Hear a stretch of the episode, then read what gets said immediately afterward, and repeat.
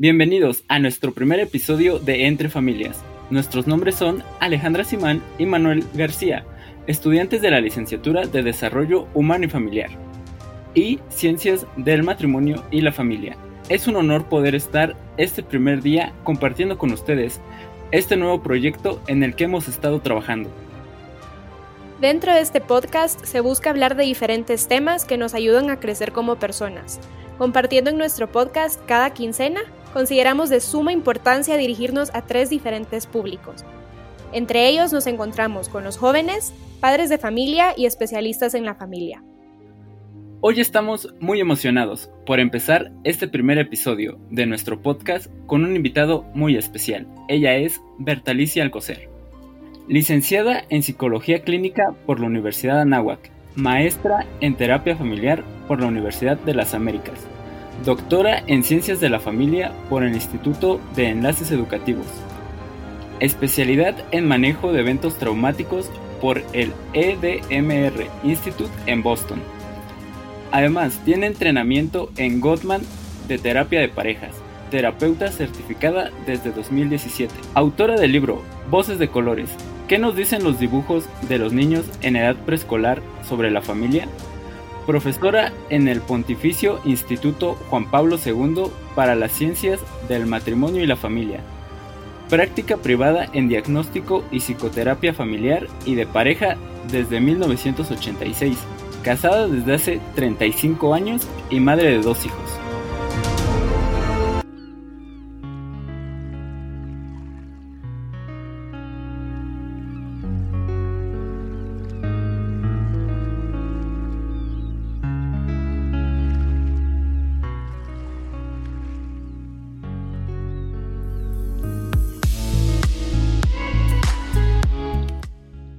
Comenzamos con el tema de hoy con un concepto muy importante para la vida de muchos de nosotros, el noviazgo.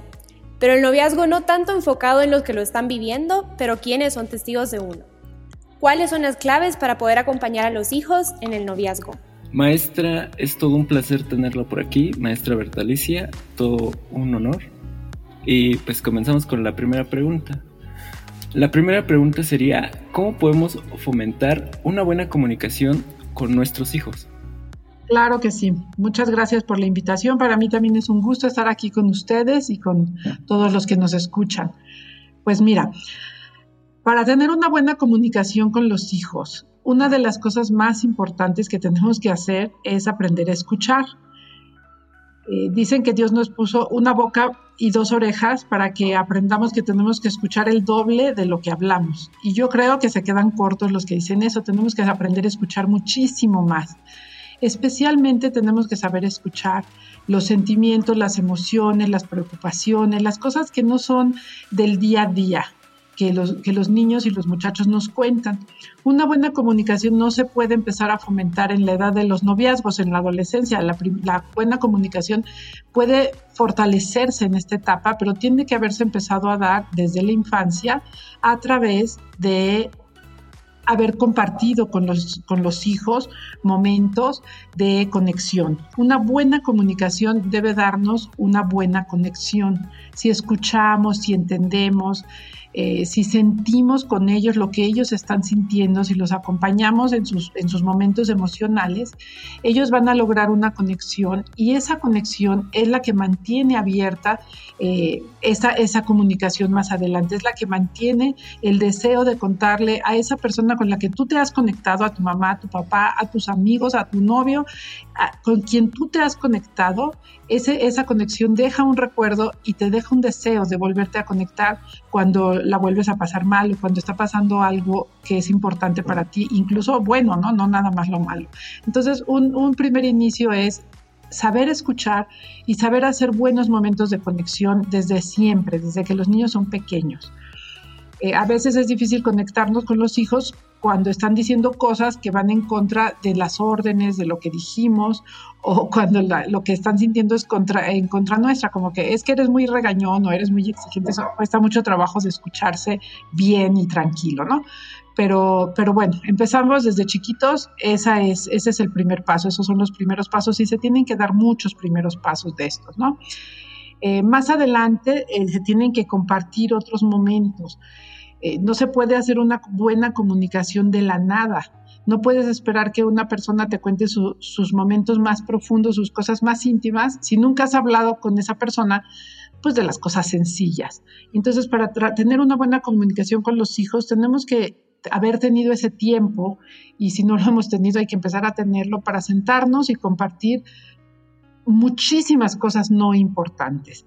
Que si el perro, no, que yo quería el perro de, allá, que mi perro no quiso aprender, que este niño no quiere jugar conmigo, que la tortuga se murió, que ese programa estuvo muy aburrido, que la maestra me puso cinco. Todas estas cosas las tenemos que estar oyendo, oyendo.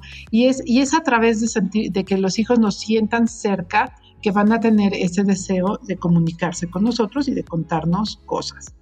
Y en tercer lugar, tenemos que aprender a que cuando contestemos, cuando hablemos, eh, ser increíblemente respetuosos, no juzgar. Podemos dar un buen consejo sin juzgar, eh, no criticar. Podemos corregir si es necesario, sin criticar al hijo, a la persona a la que estamos aconsejando. Entonces, ser muy, muy respetuoso. La persona eh, que está, sea aunque sea un niño chiquito o un adolescente al que vemos tal vez inmaduro, requiere ese, ese respeto y ese sentirse entendido y valorado como persona para poder abrirse y confiar y ofrecernos pues ese regalo que es la confianza. Justo con lo que mencionaba de acompañar y poder conectar con los hijos, eh, justo abre eh, pues a la, a la siguiente pregunta de cómo puedo yo respetar su espacio personal sin llegar a ese desinterés, ¿no? ¿Cómo puedo hacer yo saber a mi hijo que quiero estar ahí para él, pero no quiero, no quiero que se sienta que estoy encima, ¿no? De su relación o de lo que está pasando en ese momento. ¿Qué nos dirías al respecto sobre eso? Bueno, la línea es delgada, pero no es, hay líneas más delgadas en la relación con los hijos. Eh, es muy importante entender la diferencia entre el respeto y el miedo, porque cuando yo a veces les digo a los papás que hay que respetar a los hijos, dicen, no, que los hijos nos respeten a nosotros, ¿no? Pero no piensan en respetar ellos a los hijos. Y esto es mutuo, el respeto debe ser mutuo. El respeto no es miedo y el respeto no es la obediencia ciega. El respeto es, eh, dice Eric Fromm en su libro, que el respeto viene la palabra respeto viene de esta raíz, eh, de esta raíz respiciere, que quiere decir conocer. Entonces nosotros respetamos a alguien al que conocemos y queremos dejar ser. Que el respeto es te conozco, te valoro y dejo que seas el que eres, lo que eres, la que eres, ¿no? Entonces, cuando nosotros estamos escuchando a un niño con una cosa que le parece muy interesante, el respeto no es eh, quedarnos callados o, o, hacer lo que el niño dice, es escuchar con interés y ver qué de ese niño está saliendo en esa comunicación, en ese mensaje que nos está dando. Y eso todavía se vuelve más importante con un adolescente. Los adolescentes están eh, explorando su identidad, están explorando quiénes son, qué pueden hacer, hasta dónde pueden llegar, están explorando pensar y sentir cosas que nunca habían sentido pensar diferente que sus papás, eh, tomar decisiones individuales, lo están explorando, entonces como algo nuevo, tienen miedo y su comunicación en todas estas cosas es frágil. Entonces, si nosotros escuchamos a un adolescente y nos burlamos, si nos reímos, si lo criticamos, les, ay, no seas tonto, ay, no inventes, eh, eh, ese tipo de comentarios eh, devaluatorios que en otras edades no hacen daño, en el adolescente quizá no le haga daño, pero sí le cierra la puerta, cierra la puerta a que, a que siga comunicándose. Entonces, para que los chicos no se sientan invadidos, hay que tener eh, ese cuidado en respetarlos. ¿Me quieres contar más? ¿Qué más pasó? Ay, ¿cómo acabó esto? Mostrar un interés genuino, más que quiero saber, quiero saber para controlar, ¿no? Eh, respetar lo que dicen también quiere decir reconocer para dónde va, por qué es importante. Te puedes decir, no me gustan las matemáticas y quiere, puede haber abajo mucho, puede haber, no me gustan porque estoy fallando, eh, no me gustan porque tengo mucho miedo a reprobar, eh, no me gustan porque no me siento bueno no me gustan porque pues nada más no me gustan y ya y no tiene nada atrás o puede tener el contenido de un problema que hubo en la clase de matemáticas. Entonces ese, ese respeto implica escuchar con el corazón también, ¿no? Poder escuchar para dónde va, qué está diciendo, eh, qué, qué, nos quiere dar a entender, ¿no? Por ejemplo, muchos adolescentes en, en consulta o en las sesiones de familia dicen, esto no se lo puedo decir a mis papás y yo muchas veces les pregunto, ¿por qué no se los puedes decir a tus papás? Porque inmediatamente me dicen que está mal.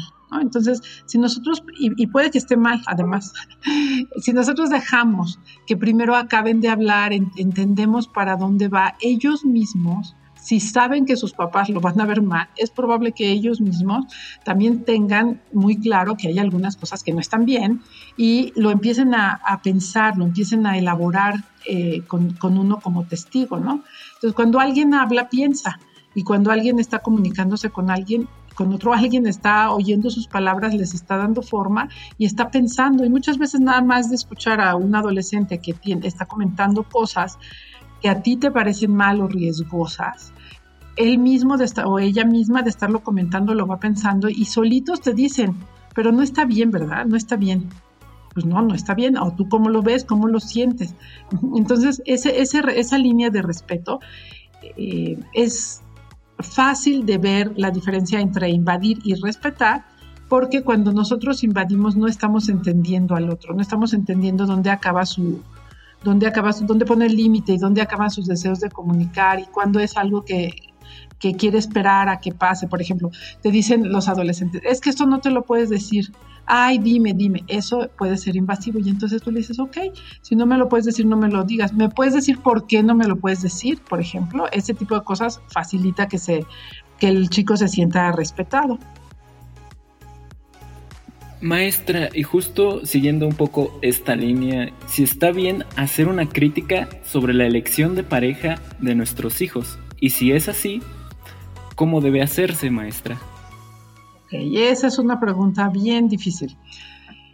La elección de pareja, bueno, hay que hacer, antes, antes de, contestarte, habría que hacer una diferenciación entre estos noviazgos que, que son el amor de mi vida y dura tres meses, de los primeros años de adolescencia, y los noviazgos formales de, la primera juventud, de los 22, 23, 24 años, que pueden tener ya eh, pues, la posibilidad de convertirse en un compromiso de por vida, ¿no? Eh, a los chicos más, más jóvenes, sí les puedes decir, oye, ten cuidado, sí es, es útil decirles, eh, esto me preocupa de, tu novio, ¿no? Por ejemplo, una cosa muy común es el, el novio que, que los papás de la hija, de la niña, ven como un vago, ¿no? Por ejemplo, oye, pero no hace nada, no está estudiando o estudia que no tiene tarea porque está toda la tarde aquí. Nada más hay que acordarse de esto. No podemos criticar algo que los demás, que, la otra persona quiere, eh, de, de, haciéndole sentir mal. Si queremos decir algo, necesitamos partir de que la persona que lo escogió nuestro hijo y lo quiere y lo va a defender entre más atacado se sienta, más grande va a ser su defensa.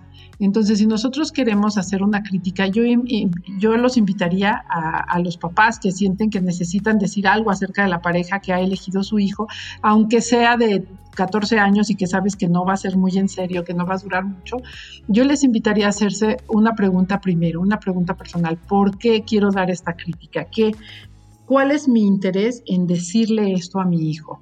Muchas veces los papás, eh, los papás varones critican a los hijos, a los novios de las hijas eh, por su aspecto físico. Ay, que está muy greñudo, que está muy gordo, que está muy flaco, ¿no? Eh, ¿Para qué? ¿Para qué? ¿Qué ¿Cuál es la necesidad del papá de hacer esa crítica?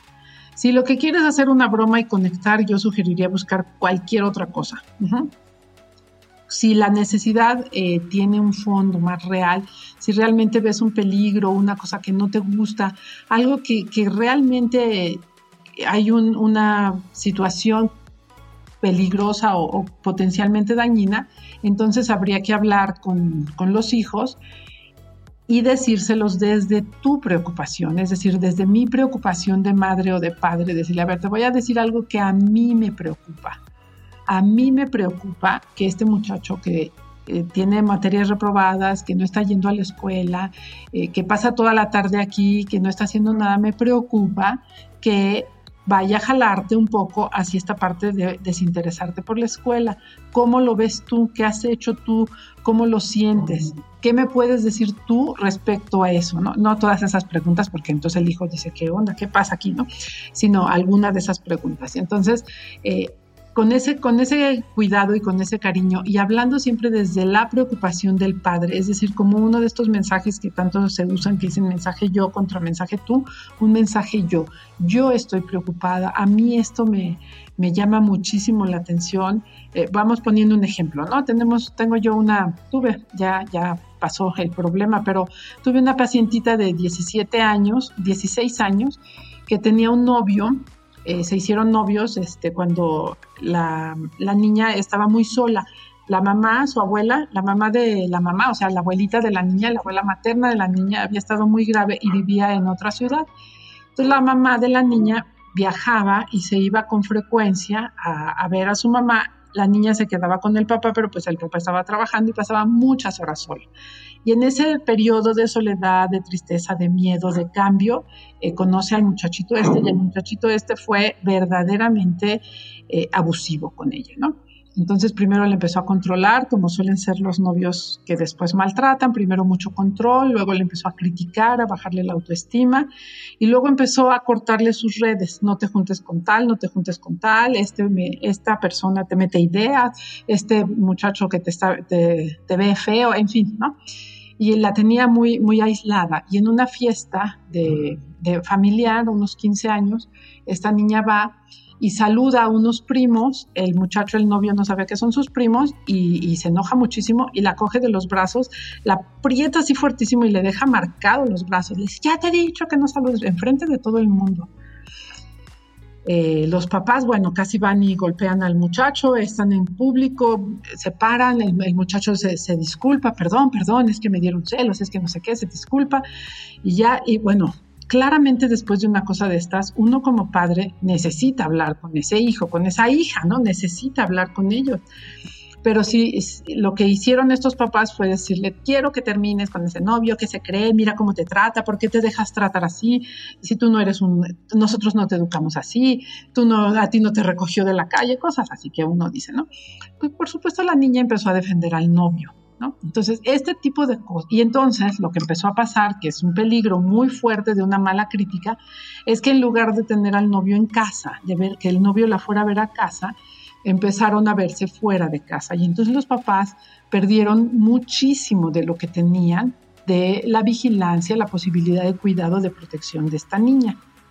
Entonces, si pasa algo como de, este tamaño, digamos, papá y mamá necesitarían sentarse con la hija y decirle, hija, lo que vimos nos dolió, nos partió el corazón y nos preocupa terriblemente. ¿Qué ha pasado para que él crea que pueda hacer esto? ¿Cómo te fue a ti? ¿Cómo te sentiste tú? Y, explorar un poco con respeto y decirle, no nos gusta, esto no está bien, esto es peligroso, eso por supuesto que se vale.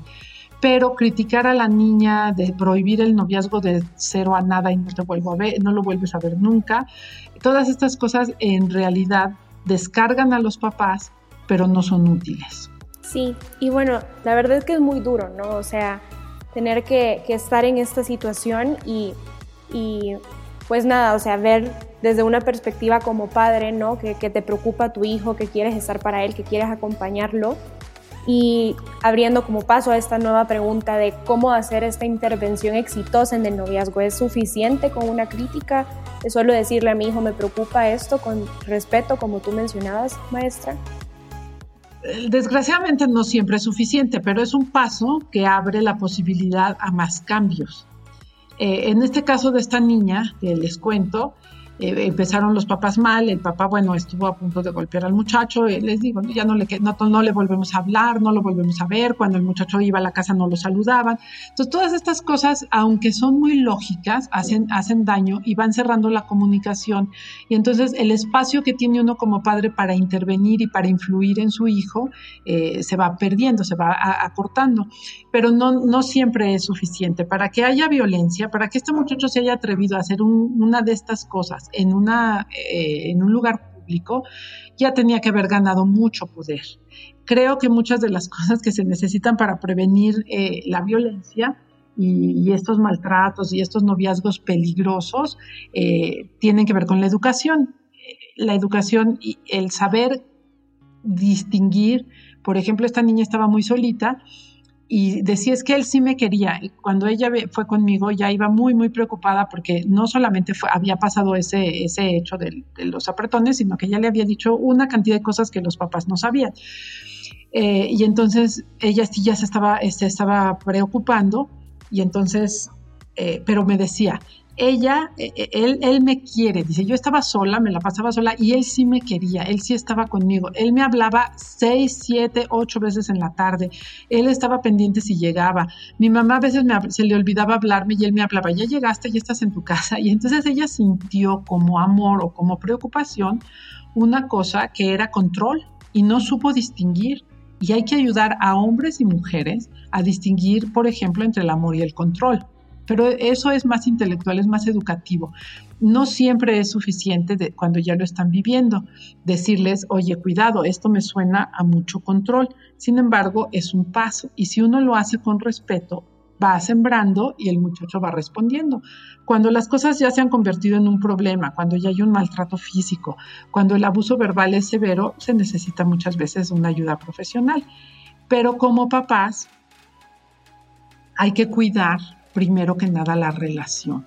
Antes de resolver los problemas, tenemos que asegurarnos de que lo que vamos a hacer no daña la relación, porque si no, si nos cerramos la puerta a nosotros mismos, perdemos la influencia. Si la niña se va de su casa, por ejemplo, si se sale de casa y se va a vivir con el novio, si la niña, como esta niña empezó a hacer, mi mamá tenía una, una palabra que decía noviar.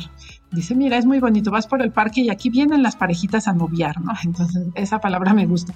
Eh, si la niña va a noviar, como decía, diría mi mamá, a, su casa, los papás tienen la posibilidad de proteger, hay una autoridad, el chico tiene que hacer un esfuerzo diferente que si se van a noviar a la casa del muchacho o al departamento donde vive el muchacho solo. Otra, otra chica que yo vi ya más grande de universidad, eh, referida por, por su maestra, por su maestra en una clase, en una de estas materias que que luego los chicos no quieren tomar, que son optativas, que son de, familia y de cosas así, pero eh, esta maestra la refiere y, a ella la golpeó horrible el novio. Estaban en la casa, en el departamento del novio.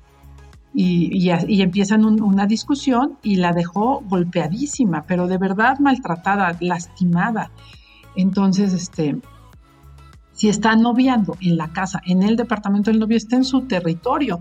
Entonces, cuando uno habla con los hijos, sí tiene que tener mucho cuidado de, cuidar la relación, mucho, de, defender esos espacios en donde uno tiene influencia, comunicación, muestra ese respeto y el hijo sigue sintiéndose querido y valorado por sus papás. Eso es súper importante. Y cuidando ese, ese terreno, entonces uno puede empezar a influir y a sembrar y a lo mejor no te hace caso el niño al primer día y necesitas varias pláticas para que empiece a dudar y otras varias para que empiece a actuar o a lo mejor sí necesitas pedir ayuda profesional, pero sí, sí creo que estos, este, estas primeras cosas son muy importantes para no hacer más daño del que ya está haciéndose en esa situación.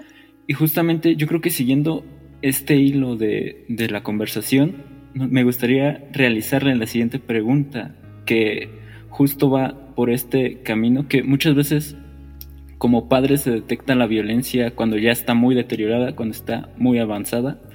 Entonces, la pregunta aquí sería, ¿cómo podemos detectar la violencia de pareja en nuestros hijos? Déjame ir un, un poquito atrás, un poquitín atrás. La violencia es muy difícil de detectar en público. La mayoría de los hombres que son maltratadores son encantadores en público. La gente incluso después no lo cree. Le, es que me trata así, no, ay, no puede ser. Incluso le dice, pues, ¿qué le hiciste si es un encanto, no? Entonces es muy difícil detectar la violencia en una situación eh, pública hasta que, como tú dices, ya está muy avanzada y ya hay moretones o golpes o cosas así. Entonces hay que ayudar a los hijos y eso se tiene que hacer también con el, con el ejemplo, a detectar la violencia verbal y el maltrato y el abuso antes de que sean físicos. Necesitamos aprender que ayudar a los niños a, aprender a que no nadie los puede tratar mal, a detectar cuando una persona está siendo despectiva o abusiva, a detectar cuando una persona está haciendo, está haciendo cosas que los humillan o que los degradan hay que enseñarles a detectar mucho antes del primer golpe.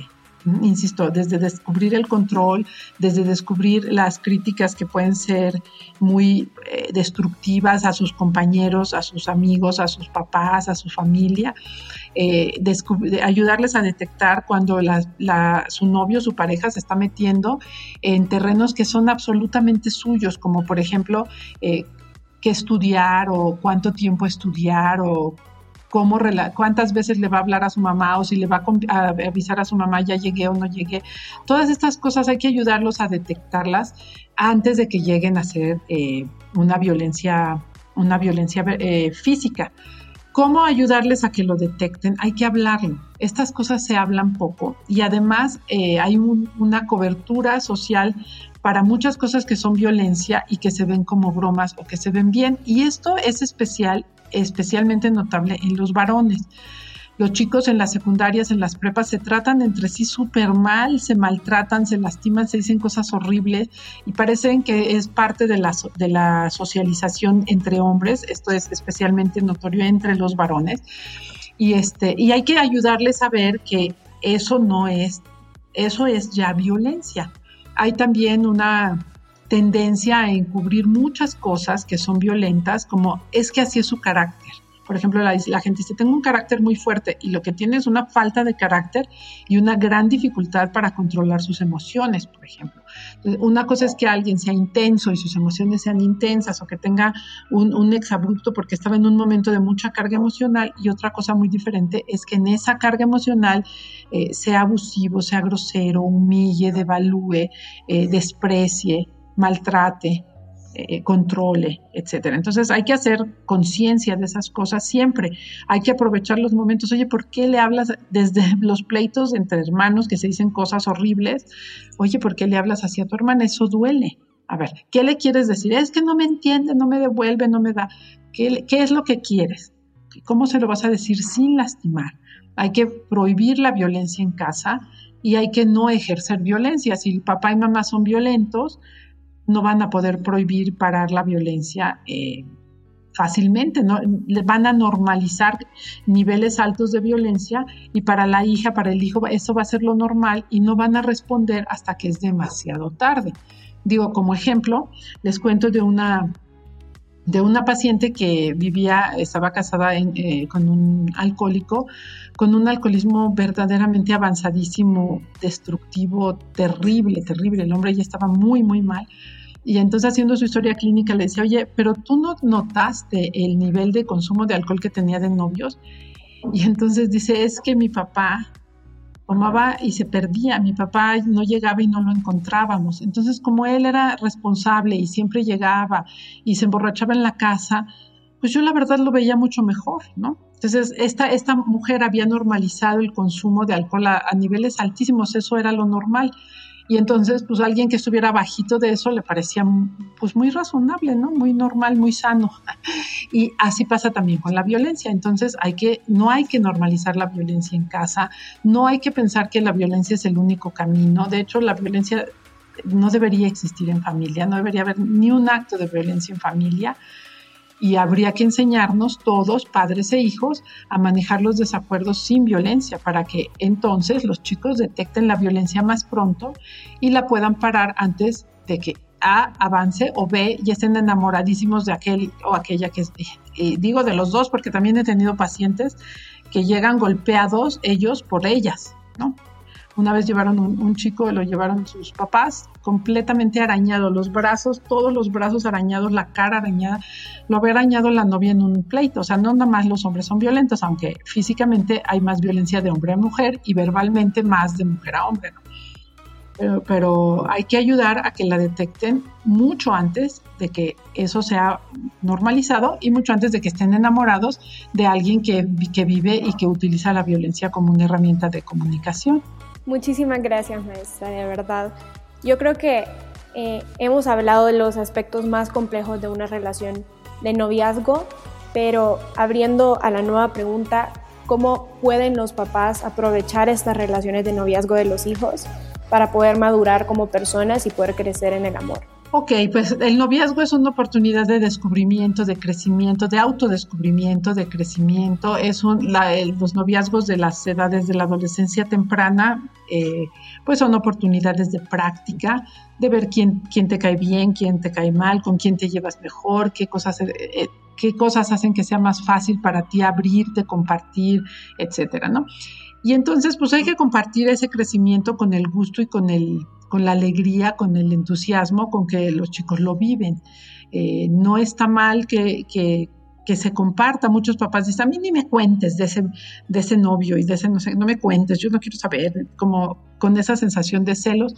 Pero yo creo que es importante compartir cómo te fue, cómo te sentiste, qué pasó, qué están haciendo, qué planes tienen, a dónde fueron. O sea, todas esas cosas irlas compartiendo y, que se, pueda dialogar en, en, familia de las cosas que pasan. Y de ahí se pueden salir muchos temas a la mesa. Sí, es que, por ejemplo, comunicaciones o, pláticas, por ejemplo, en, la mesa, en la hora de la comida, en decir, es que sus papás quieren, no lo dejan ir al concierto, o no la dejan, ¿no? Los temas común que protejan más a las niñas a veces, este, es que sus papás no la dejan ir al concierto, es que no es justo y entonces yo voy a ser el único que no va a llevar novia, por ejemplo. Y entonces de ahí puede salir una plática que, ¿por qué crees que los papás no los dejan? Sí, porque puede que sean muy, muy difíciles, muy protectores, pero ¿qué otra cosa estarán viendo en los conciertos? ¿Qué sabrán ellos de los conciertos? ¿Qué ha pasado en otras veces que ha habido conciertos, no?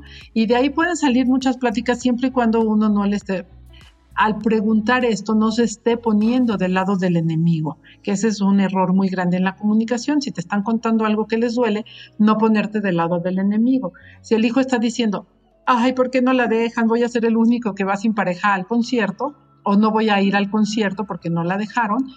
Entonces no decir, pues, ¿qué estarán viendo esos papás que no lo dejan como si me estuviera poniendo de parte de los papás? Sino ayudarlo a entender y a ver los diferentes puntos de vista, por ejemplo. Y a lo mejor uno eh, ponerse del lado del hijo y decir, híjole, sí, qué triste, pobrecito, que no te dejan, quieres que yo le hable a su papá, eh, ¿de qué tiene miedo el señor? Y a ver si le podemos ayudar, o la señora, y a ver si le podemos quitar ese miedo. ¿Qué le da miedo? Es una manera de entrar del lado de tu hijo y de hacer una, una buena plática. Otra, otra forma de aprovechar estas cosas es jugar a los, había, hay una, un autor que hace los dilemas morales, se llama Colbert, y él tiene dilemas morales muy interesantes para estudiar el juicio moral de los muchachos y de los niños, cómo deciden qué está bien y qué está mal. Pero ese uso de los dilemas no nada más sirve para evaluar el juicio moral, también sirve como para probar qué piensan los chicos y qué piensan todos en la familia de determinadas cosas. Y curiosamente los dilemas de estos lo sacan con frecuencia los hijos y te dejan con, el, con la boca abierta y la cuchara, eh, estás comiendo y la cuchara se queda ahí paralizada y hasta se te cae la sopa porque, mamá, ¿tú qué harías si yo te digo que estoy embarazada y no me he casado? Eh, mamá, ¿tú qué harías si yo me llevo el coche sin permiso y cuando te das cuenta estoy en Acapulco? Tú empiezas a, ¿qué? ¿Qué me quieres decir? Están midiendo, están jugando con, con, el lenguaje, jugando con la posibilidad y es un excelente momento para platicarlo. ¿sí? Yo tenía unos amigos que le decía, lo primero que le contestó a su hija fue, si tú estás embarazada a esta edad y sin casarte y me das esa noticia, lo primero que hago es inscribirte a la Cruz Roja porque no voy a gastarme eh, en hospitales atendiendo niñas que no, que no cumplieron las reglas.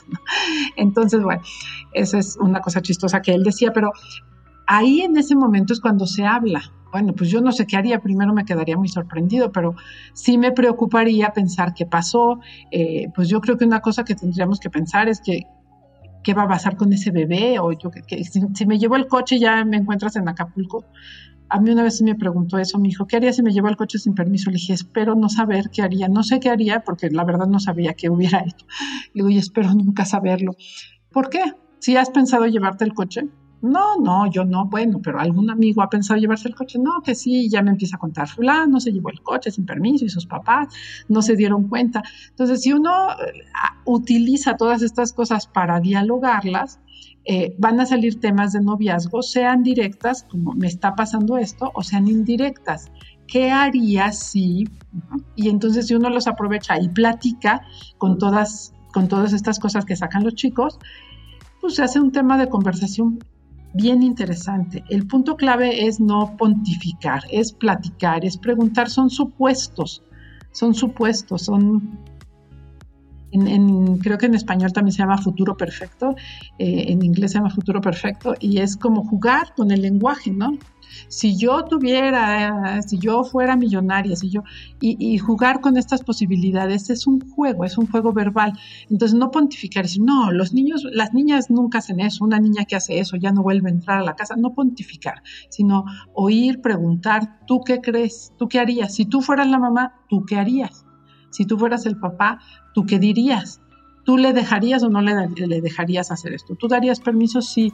¿Por qué? No, para que se diviertan. Bueno, pero ¿cómo cuidarías? O sea, jugar un poco con esto me parece que es un camino que eh, a veces se desperdicia y que es súper útil, sumamente útil. Y nos permite conocer a los muchachos a fondo. E, esa es una que se me ocurre como para aprovechar.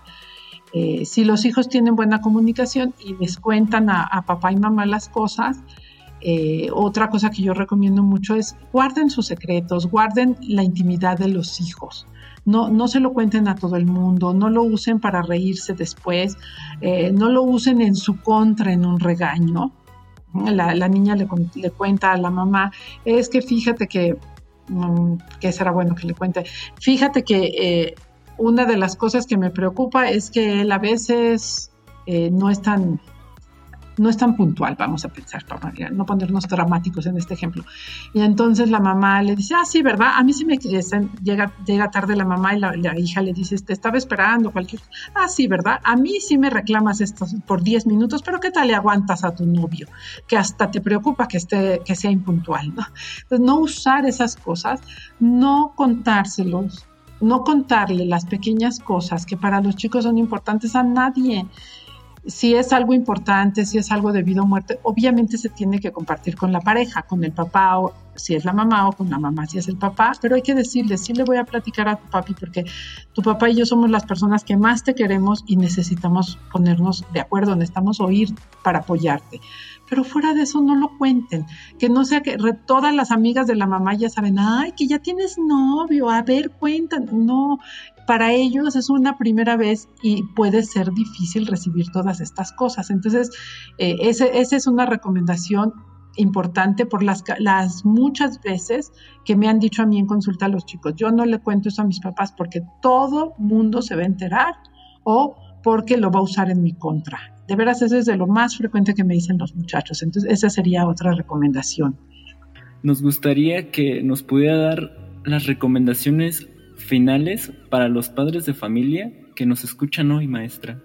Lo primero que yo les diría a los papás es que disfruten con sus hijos el noviazgo, que lo compartan, que lo disfruten, que aprendan de lo que se den cuenta que cada cosa que los hijos van disfrutando y van aprendiendo y van haciendo bien en su relación, este muchachito que es lindo y que le compra flores a la novia, esta niña que, empieza a hacerle el pastel al, novio, o, estas cosas están, están hablando de que los hijos han aprendido de nosotros, o sea que papá y mamá algo hicimos bien, que estos muchachos han ido aprendiendo a comportarse, a llevar un noviazgo, a, querer, a, probar sus alitas también en la parte del amor entonces hay que disfrutarlo.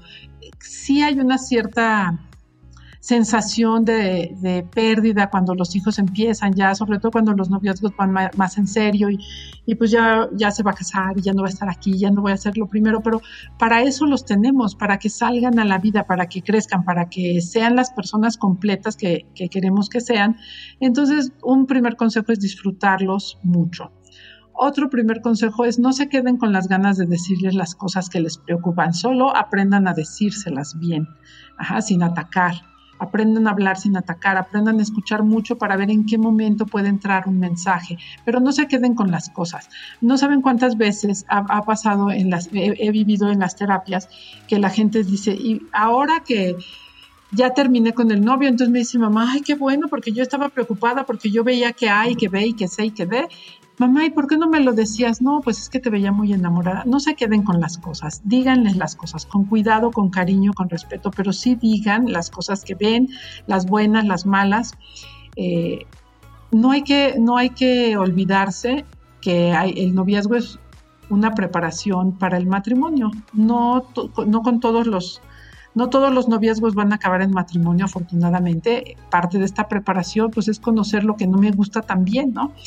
Pero eh, cuando ya se trata de noviazgos más de, muchachos jóvenes, de adultos jóvenes, en donde sí puede haber una eh, posibilidad de, que se convierta en un compromiso, hay que ayudarles a los hijos a que hablen las cosas importantes.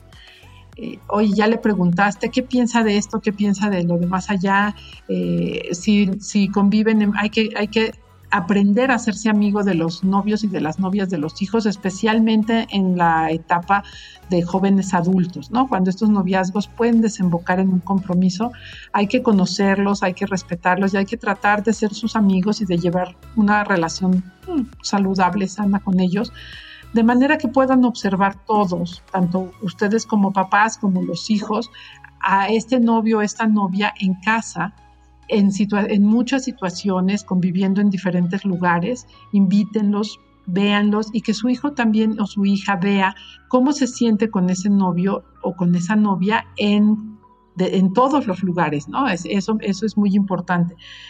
Algunas veces los muchachos no quieren ver, pero les da pena llevar al novio o a la novia a tal lado.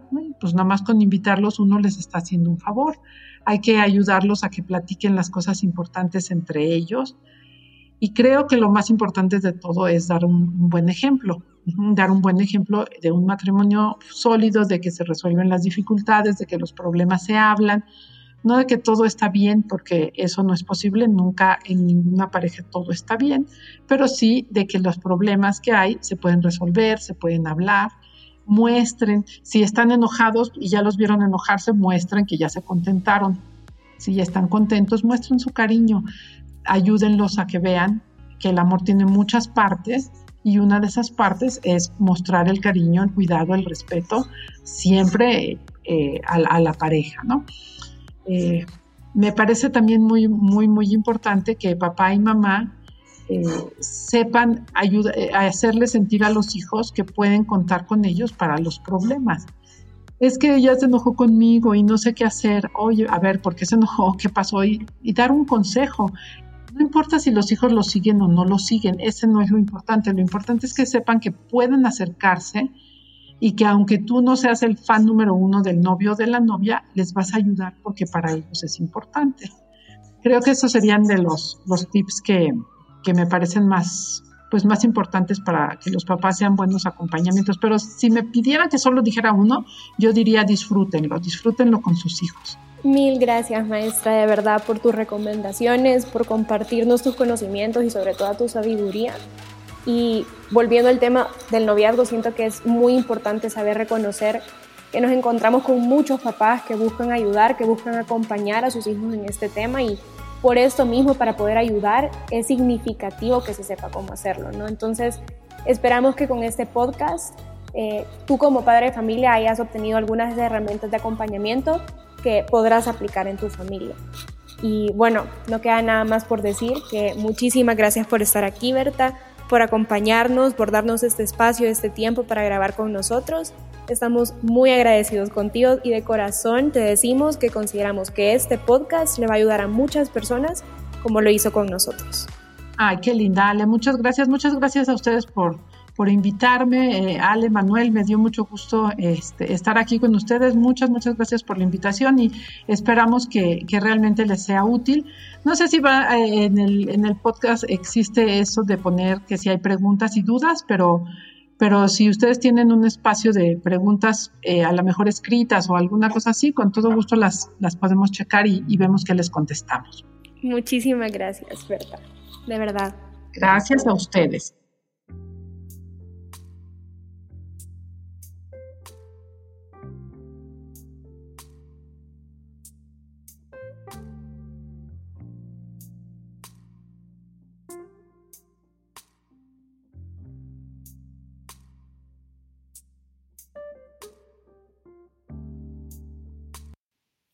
Este año es para el instituto un año de fiesta. En mayo conmemoraremos los 40 años de fundación de nuestra escuela a nivel internacional. Muy pronto te compartiremos las novedades y los eventos que tendremos para participar juntos en esta celebración especial. Te invitamos a nuestro Congreso Internacional Educando el Corazón, los retos de un acompañamiento integral, totalmente online y completamente gratuito. Se realizará el viernes 26 y el sábado 27 de febrero con la presencia de ponentes internacionales, profesores y expositores nacionales del instituto y un gran programa que podrá darte más y mejores herramientas para tu trabajo a favor de la familia. Dejaremos en las notas del episodio la liga de inscripción para que puedas reservar tu cupo. Te esperamos. En nuestra sede, Ciudad de México, queremos contarte que se ha lanzado la generación 31 de maestría en ciencias de la familia online, con alumnos de México, Estados Unidos, Perú, Colombia, Argentina, Puerto Rico, República Dominicana y Japón. Nos alegra llevar el mensaje y herencia de San Juan Pablo II a todos los rincones del planeta. Damos la bienvenida a nuestros alumnos del Diplomado de Tanatología y Sentido del Sufrimiento, quienes han iniciado curso también de forma reciente. Sigue este podcast para enterarte de las más recientes novedades en nuestra sede del instituto. Muchísimas gracias. Nos vemos el próximo episodio de nuestro podcast Entre Familias.